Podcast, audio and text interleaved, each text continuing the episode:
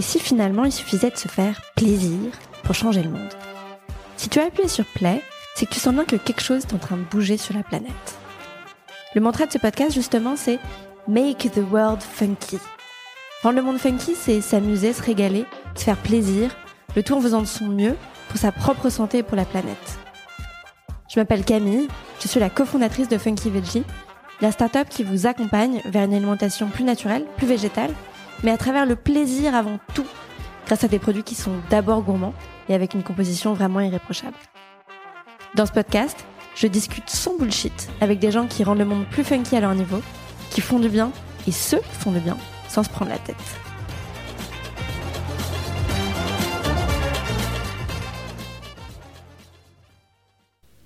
Dans cet épisode, je suis avec Sarah Bonomo, la fondatrice de L'Alchimiste, qui sont des produits de soins du linge éco-friendly. Et on parle du ménage et on parle de la maison.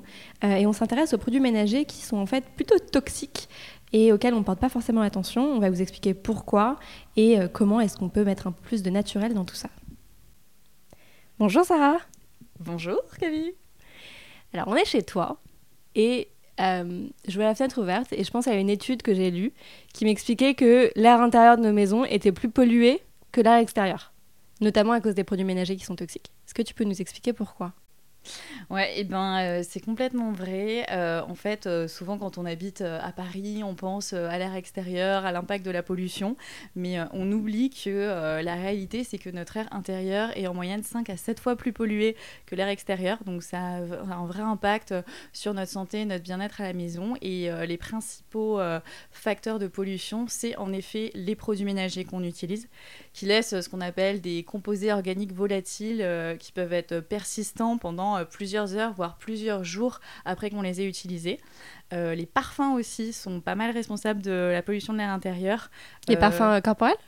Les parfums, par exemple, euh, bougies parfumées, ah brume d'intérieur, euh, même en fait un diffuseur d'huiles essentielles, euh, ça va laisser dans l'air des donc ces composés organiques volatiles qui sont pas censés y rester. C'est-à-dire que normalement, juste après, on devrait aérer pendant 2-3 heures la pièce et on ne devrait pas les laisser brûler ou infuser trop longtemps. pareil, quand on utilise des produits parfumés, par exemple, type lessive, on fait sécher, sécher son linge dans son intérieur, ça embaume toute la pièce de ce parfum-là. En fait, ce parfum-là, il vient dégrader la, euh, la qualité de l'air, mais euh, puissance 1000, euh, pendant que ça sèche et des heures après. Donc il n'y a rien de bon dans ces choses-là. Par exemple, tu parlais des huiles essentielles. Alors, c'est des particules qui restent dans l'air, mais il n'y a rien de bon pour le corps. Alors, euh, bon, en effet, c'est plusieurs niveaux. C'est-à-dire que par exemple, je sais pas, euh, j'ai euh, tout nettoyé avec un nettoyant de type Silic Bang. Mm. C'est en effet, ça va être une autre pollution que les huiles essentielles. Mais si en inhalation, il y a plein de propriétés, mais ça va aussi en fait avoir un effet euh, allergisant et ça va aussi être en fait euh, tout ce qui est euh, parfum, odeur, de toute façon, c'est des perturbateurs endocriniens. Donc quoi qu'il arrive, ça va perturber tout le système hormonal. si on fait attention à ça, c'est vraiment pas conseillé de, de, se diffuser justement des odeurs, même si c'est des huiles essentielles dans la C'est fou parce qu'on a tous en tête la pub où la jeune femme prend le linge et le sang et, mm. et t'as tous les petits des petites illustrations de verveine et de je sais pas quoi autour. Et ça te renvoie à un sentiment de propreté, de, de, travail bien fait, de devoir. Ouais, mais c'est hyper puissant euh, dans la tête des gens, euh, le, cette odeur, que, euh, cette idée qu'en fait le propre aurait une odeur, et c'est l'odeur de frais, et en fait c'est vraiment une construction chimique de laboratoire. Et justement, si on veut vraiment se dire que chez nous, notre linge, il est propre, bah, c'est-à-dire qu'il n'est pas chargé de composés en fait qui vont être toxiques et allergisants, et les parfums, ça fait tout le contraire. Donc ouais, c'est fou, c'est vraiment des idées, des habitudes qu'on a, qui ont un peu la vie dure, mais mais qui sont vraiment pas les choix les, choix les plus sains qu'on peut faire. Euh, Parce que le propre est censé pas avoir d'odeur en fait. En fait, c'est ça, le propre n'a pas d'odeur. Déjà, une odeur, la plupart du temps, elle va venir masquer les mauvaises odeurs. Elle va pas venir euh, la nettoyer en fait. Mais euh, non, bien sûr, le propre, il a pas d'odeur. ouais, c'est comme quand tu mets du charbon dans une bouteille d'eau et que à la fin, l'eau a aucun goût quoi. Ouais, exactement, c'est ça. Quand, Et pourtant, tu vois, les produits ménagers, c'est quand même quelque chose qu'on. Enfin, les produits ménagers naturels, c'est quelque chose dont on entend parler depuis pas si longtemps que ça. Euh, on a tous euh, eu le réflexe de d'acheter des produits ménagers standards au supermarché. Pourquoi est-ce que ça s'est imposé comme ça et pourquoi est-ce que les gens... Euh, enfin, quel est le principal obstacle qui fait que les gens ne passent pas à des produits naturels? Parce que j'imagine que historiquement, on était dans, enfin, tout le monde nettoyait ses maisons avec des produits naturels. Ouais, bien sûr. Mm. Euh, en fait, euh, bah, ça a été à un moment donné euh, l'industrie qui a voulu vendre le fait que le propre, alors ça allait être des odeurs de citronné, etc. Ou ça allait être.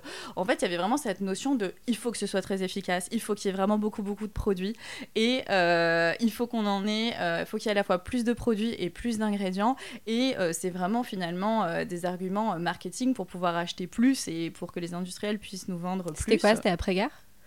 Ben, je ne l'ai pas en tête exactement, mais je pense que depuis les années 70, 80, euh, c'est hyper à la mode, euh, tous ces trucs-là. Euh, C'était un, un, outil de consommation. Je pense que ça a été un peu le moment, en effet, où les, les, les, publicitaires ont commencé à vachement marketer la ménagère quand elle a commencé à travailler et qui lui ont, enfin, qui ont un peu vanté des, hmm. des produits qui allaient lui faciliter le quotidien. Il y avait les micro-ondes et tout ça. Voilà, exactement. Et du coup, ben, tiens, on va faire toute une ribandelle de produits où il n'y aura plus rien à faire. Et c'est vrai que derrière les produits naturels, il y a un petit peu cet esprit où la plupart du temps, ce qu'il faut aussi, c'est un peu d'huile de coude en fait, parce que euh, en effet, euh, euh, il y a des choses où on peut juste laisser agir un spray ultra chimique et, revenir rincer et c'est terminé. Ben, peut-être qu'avec des produits plus naturels, il va falloir frotter un peu plus, mais mais c'est aussi enfin ça a, mm. ça a toujours été euh, comme ça et, euh, et je pense qu'aussi on, on, se pose plus tellement la question parce que finalement les produits ménagers c'est un petit peu un produit de commodité c'est-à-dire qu'on va aller chercher au plus simple au moins cher ce qui a l'air efficace et c'est moins euh, quelque chose qui va être qui va nécessiter des réflexions comme l'alimentation ou des produits cosmétiques qu'on va se mettre sur la peau finalement il y a, y a, un peu un infect derrière ces derrière ces habitudes là qu'il n'y a pas sur le côté mm. ménage où plutôt on va un petit peu entasser des produits en plastique avec plein de pictos en fin fond d'un tiroir et se dire c'est bon, je suis équipée. Euh, alors qu'en fait, euh, finalement, euh, dans une démarche globale de se dire ben moi j'ai envie d'adopter des attitudes plus saines et moins polluantes, tout a son importance et les produits ménagers aussi parce qu'ils sont vraiment responsables d'une exposition assez importante aux toxiques. C'est vrai que nous sur l'alimentation, on voit vraiment il y a une vraie il y a un moment assez décisif qui se passe en général dans la vie des gens, c'est le premier enfant, mm. où en fait à partir du moment où on devient parent, on soucie, les gens se soucient beaucoup plus de ce qu'ils mm. mettent euh, dans les assiettes. Euh, et, euh, et j'ai l'impression qu'on ne se pose pas du tout la même question sur les produits ménagers. On se dit pas, ah, j'ai un enfant, donc maintenant je vais, je vais switcher la, la javel pour autre chose. Il n'y a pas du tout ce réflexe, et même sur Yuka, on utilise Yuka. Enfin, moi, j'ai l'impression mm. qu'on utilise beaucoup Yuka sur l'alimentation et sur les cosmétiques. Mais est-ce que les gens utilisent Yuka sur les produits ménagers? Est-ce que c'est adapté? Non, en fait, euh, c'est une prise de conscience euh, qui démarre et en effet, euh, souvent c'est l'alimentation. Ensuite, on se pose la question de produits cosmétiques et vraiment les produits ménagers, ça arrive en dernier et il n'y a rien qui est fait en fait pour nous aider à faire ces choix-là parce que justement, tu parles de Yuka. En fait, Yuka, ça, ne peut pas marcher avec les produits ménagers parce que pour ça, il faudrait qu'il y ait les compositions qui soient accessibles et la réglementation, elle est particulière. En fait, elle n'oblige pas les fabricants à afficher leur composition. Ce qui est complètement fou bah quand, tu, quand tu viens du monde de la alimentaire, c'est absurde. Bah, mais, je, je, suis bien d'accord. En plus, je, je vois pas du tout le, la logique de pourquoi sur une crème de jour, euh, tu es obligé et pas sur, euh, pas sur ces produits-là. Euh, mais en fait, du coup, la réglementation ne l'autorise pas. Donc, en fait, même si au magasin, vu que toutes les marques s'offrent un petit peu sur euh, le greenwashing, euh, tu as envie juste de vérifier ou de faire une recherche pour vérifier s'il n'y a pas d'ingrédients problématiques dans le produit que tu vas acheter. Tu aucun moyen de vérifier ou alors faut te lancer dans, un, dans une recherche très très longue sur Google à base de aller chercher la mmh. fiche de données de sécurité au fin fond du site internet du fabricant. Donc en fait, il n'y a rien qui est là pour t'aider. Euh, il n'y a pas vraiment de marque euh, qui se positionne aussi sur ben, le créneau de la transparence.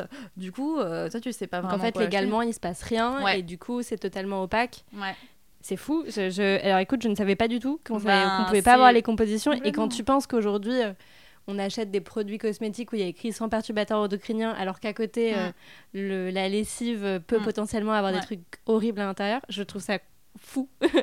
Mais moi aussi, je trouve ça complètement fou. Et en effet, ça doit être un des secteurs encore euh, de produits du quotidien le plus opaque euh, qui continue à pas du tout être réglementé. Et même au niveau des avantages et des bénéfices, euh, c'est utilisé d'un point de vue marketing. les marques, elles le font, mais à volo, quoi. Ah oui? Ah ouais, pareil. On peut, on peut totalement mettre lessive naturelle au savon de Marseille, alors qu'en réalité, il y a 0,1%. Et de toute façon, c'est très simple. Il suffit de retourner le produit. Et souvent, on voit tout un tas de pictogrammes Instagram, inflammable, corrosif, à Ah ouais. manipuler avec des gants. Et pourtant, euh, côté face, euh, on a des allégations euh, naturelles. Enfin, ça, non mais ça a aucun sens. ouais. Eh, écoute, c'est complètement fou et quand tu dis ça, parce que, parce que pour informer les gens qui sont pas forcément au courant, nous, dans l'alimentaire, Mm. le mot naturel, il est extrêmement réglementé et chaque chose qu'on met sur le packaging demande d'être vérifiée, revérifiée.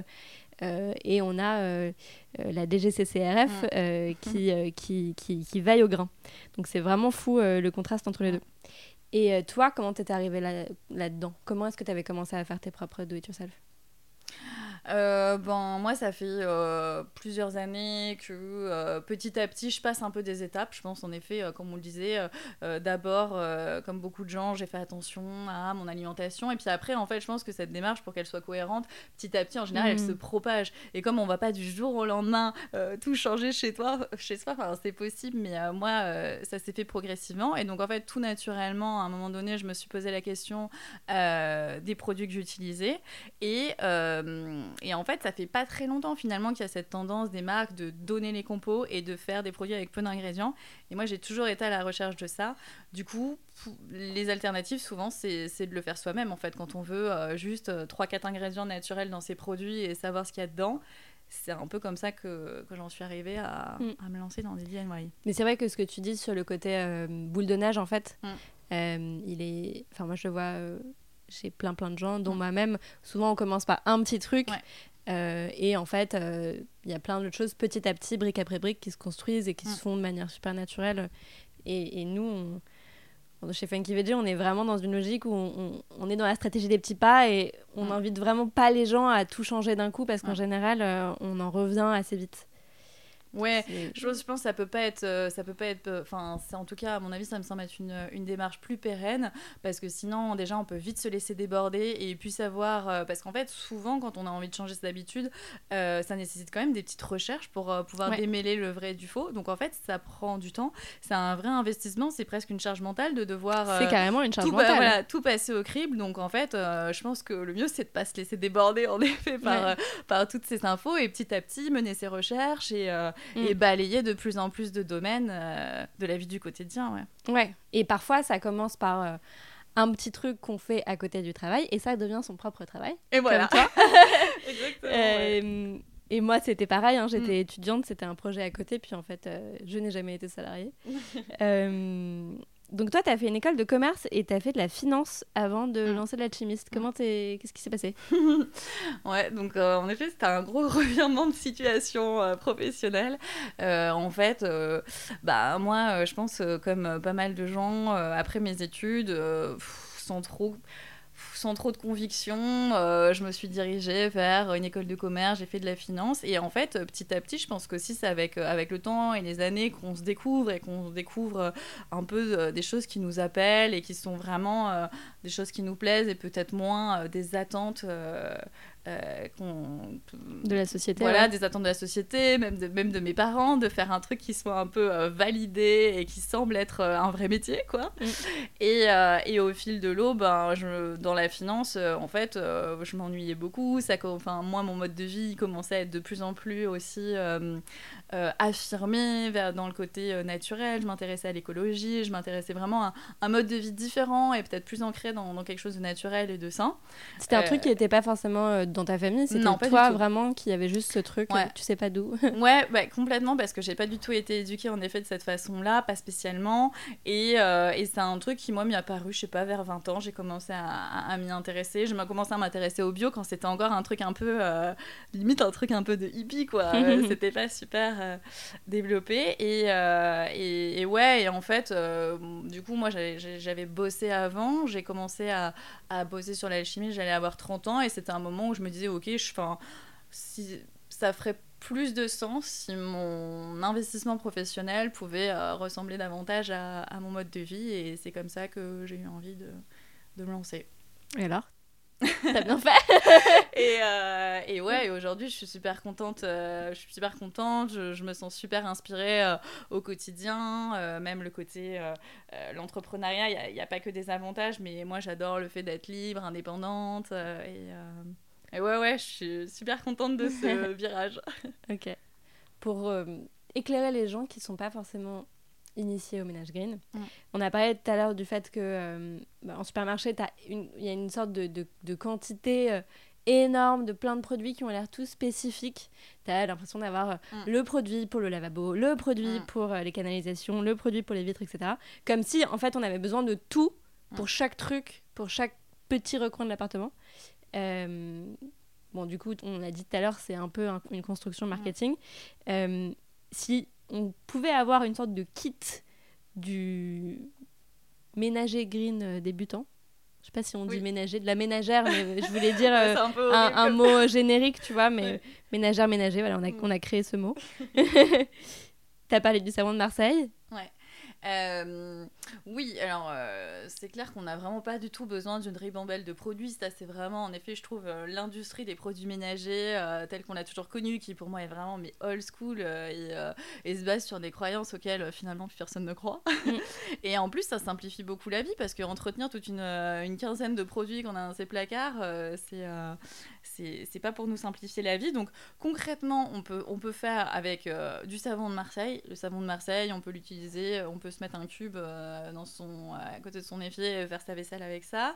Euh, on peut l'utiliser aussi pour euh, faire sa lessive au savon de Marseille en se râpant des copeaux et si on a envie de se la faire soi-même. C'est assez galère, hein, en ayant testé. peu- ouais. c'est bon, c'est un peu une arga. Euh, ensuite, ben on a le vinaigre blanc, euh, ça euh, ça se trouve partout, c'est vraiment pas vie. cher euh, et euh, avec euh, un, un chiffon qu'on va réutiliser pour éviter euh, de euh, jeter à chaque fois des éponges. Et ben euh, on, on fait toute la maison en fait, hein. on fait ses miroirs, Mm. on fait euh, enfin absolument tout. Et puis- ajouter un petit peu d'huile essentielle parce que ça sent pas très très bon. Ouais, c'est vrai. C'est euh, Moi, je, mon mec m'a quand même crié dessus pas mal Ouais, de fois ouais. suite à.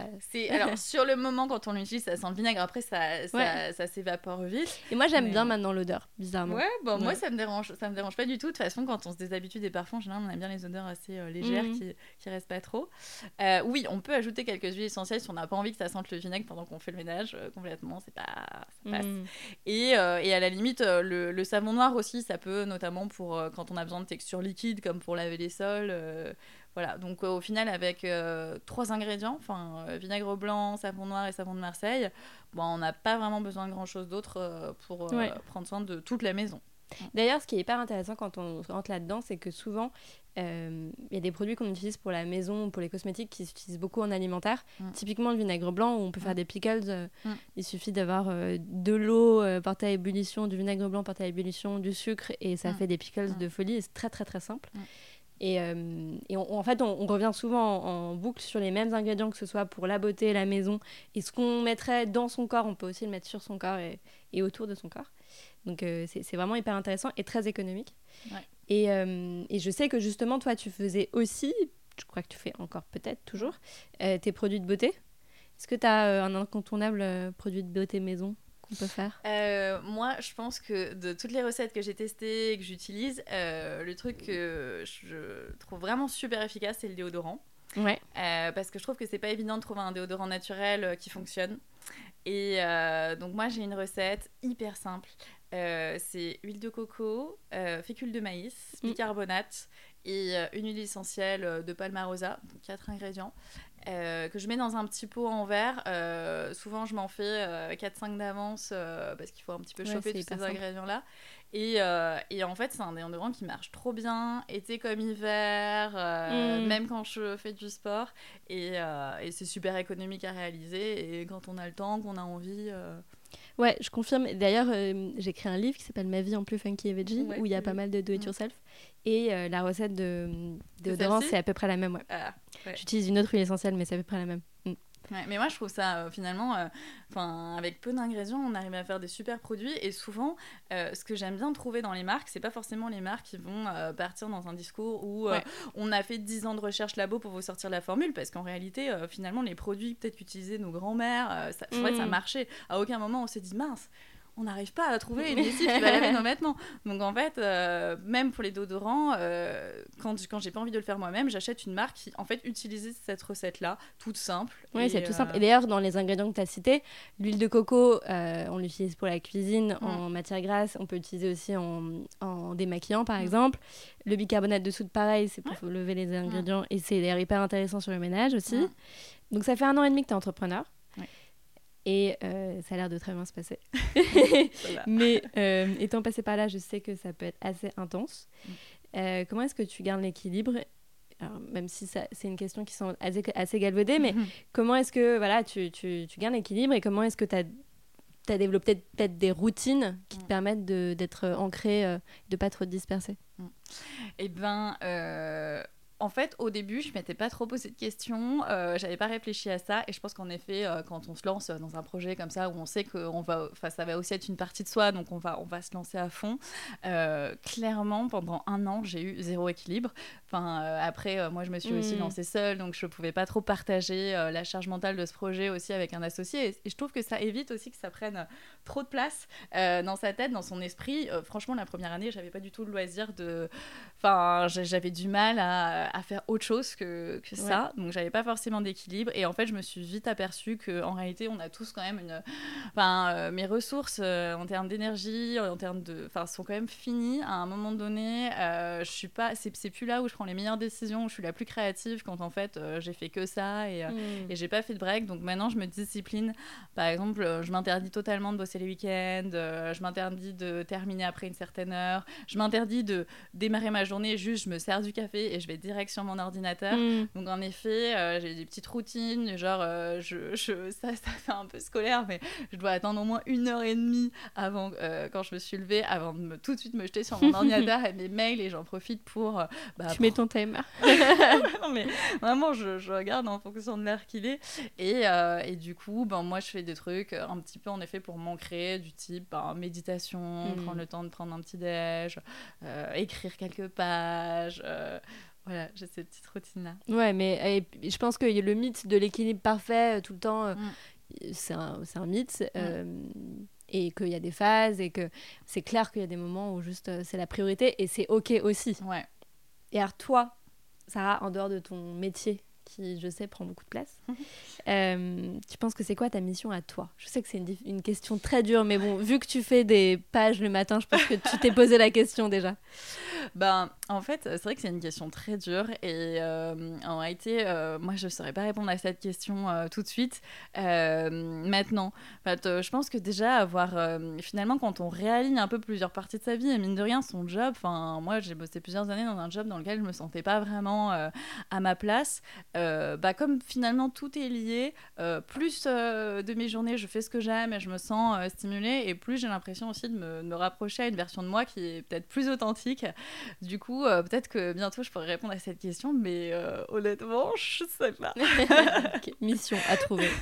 voilà, à déterminer. tu connais la mission de l'alchimiste, c'est déjà pas mal. Qu'est-ce qu'on ignore de toi quand on connaît l'alchimiste? Bah, souvent, euh, ce qui ressort assez souvent, c'est que les gens sont quand même assez étonnés de se dire que en fait, l'alchimiste, c'est juste moi. Enfin, euh, mm. Peut-être qu'aussi, euh, c'est un modèle de développement de start-up qui a un peu moins la cote en ce moment, ce truc de pas tout de suite aller lever des fonds, recruter mm. toute une équipe et y aller à fond. Moi, je le, je, je, finalement, je l'ai développé de façon très indépendante, même si je travaille avec des, des freelances et des ressources, je suis quand même encore toute seule sur le projet et ça, souvent, ça étonne. T'as lancé avec des propres fonds, du coup? Ben, en fait, vu que j'ai lancé ça via une campagne de crowdfunding sur Ulule, ça s'est autofinancé dès le début. J'ai jamais eu de, ben, j'ai jamais euh, eu de gros investissements à faire, donc ça s'est autofinancé tout seul. Donc on peut se lancer sans avoir de gros moyens derrière. Ouais, euh, ben, en fait, ouais, on totalement. Hein, bah, on peut même rester. Euh, on en entend moins parler de ça, de, de, de, belles histoires aussi, où on peut même rester. ouais, il y a des très très belles histoires. Longtemps indépendants, des gens qui arrivent à réaliser des trucs incroyables sans jamais avoir levé de fonds. Ouais. T'as des T'as des marques en tête? Euh, Moi, j'en ai une, mais. Ouais. Moi, je pense à Good Goo, qui est vraiment, pour le coup, Good Goo qui fait des produits euh, alimentaires pour bébés à la base. Mm. Et euh, qui, qui a tout fait de manière autosuffisante pendant 10 ans. ils ont revendu au bout de 10 ans. Mm. pour le meilleur de la boîte. Ouais. Et c'est une, une, super histoire. Il n'y a pas du tout une levée de fonds. Ouais, mais moi, je, ouais, j'aime bien entendre justement des histoires parce que je trouve que souvent on a un espèce de modèle en tête mm. de voilà comment il faut faire. Et il y en a tellement peu. Voilà, et si tu ne fais pas ça, ben, mm. tu cours à l'échec. Euh, et, je trouve ça trop chouette aussi de se dire non, c'est bon, enfin, en, en, soi, chacun, suit, euh, chacun crée son propre modèle, euh, suit la façon dont mm. il a envie d'être. Et, et ouais, c'est cool aussi. Ouais, bah si vous pensez à d'autres marques, dites-nous parce qu'il y en a tellement peu que c'est toujours hyper intéressant. Et tout à l'heure, tu parlais de, de ta vision de l'alimentation, par exemple, oui. qui avait changé. Oui. En quoi? Euh, bah moi, ma vision de l'alimentation, elle ressemble pas mal à ma vision du, du ménage. c'est pas, en fait, après, c'est pour tout en général euh, dans la vie. Moi, j'aime bien les choses un peu simples, euh, minimalistes. Donc, en fait, moi, typiquement, mon alimentation, c'est à chaque fois, mes assiettes, c'est composé de le moins d'ingrédients possible. Enfin, 4-5 ingrédients naturels, bruts, des choses un peu, des choses un peu faciles à digérer aussi pour le corps, qui vont pas me prendre toute mon énergie. Et moi, c'est comme ça que. Pas, t'as pas de, tu mets pas forcément de label euh, végétarien, gluten ou quoi euh Ouais, non, et je mets aucun label. Bah, J'étais végétarienne euh, pendant un temps, et puis en fait, j'en suis un peu revenue parce que je préfère.